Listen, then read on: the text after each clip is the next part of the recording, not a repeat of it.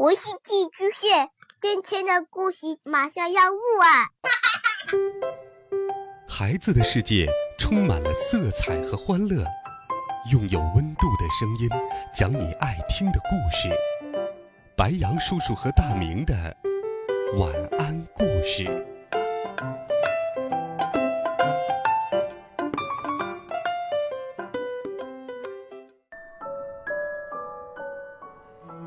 小朋友们、同学们，大家好，欢迎收听白羊叔叔讲故事。今天，白羊叔叔继续给你准备了《我爱成长》系列故事，一起来听。自信让我更出色。第三集，爸爸妈妈吵架了。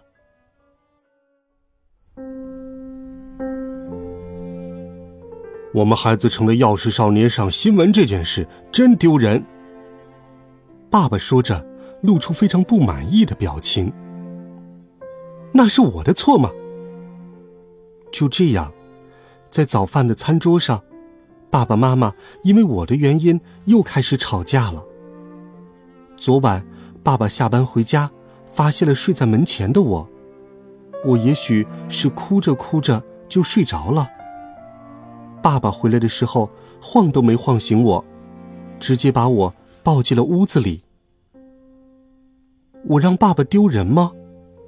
我常常像个笨蛋一样，总是弄丢钥匙，让他丢人吗？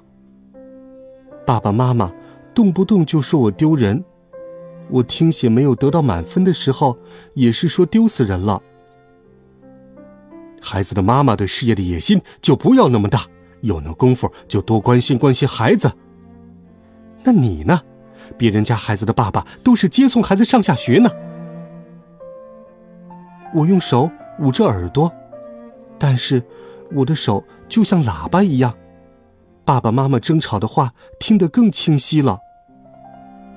昨天没有打电话，是因为电话没电了，那也是我的错吗？但是，即使我打了电话。也会是一样的结果，没有人会早回来的。妈妈总是因为公司的事情忙，爸爸总是说医院的患者多。如果我是令爸爸妈妈感到骄傲自豪的儿子，该多好呀！我无法忍受自己为什么有那么多的问题，总是让爸爸妈妈吵架。求你们了，不要吵架了。我想大声喊出来，却喊不出来。每次爸爸妈妈因为追究责任吵架的时候，我真的好难过。爸爸妈妈知道吗？我的心火辣辣的，就像火山要喷发一样。我回到自己的屋子里，把自己反锁起来，对着镜子发火，差点把镜子打碎了。我是排球吗？怎么被你们推来推去？求你们也关心一下我。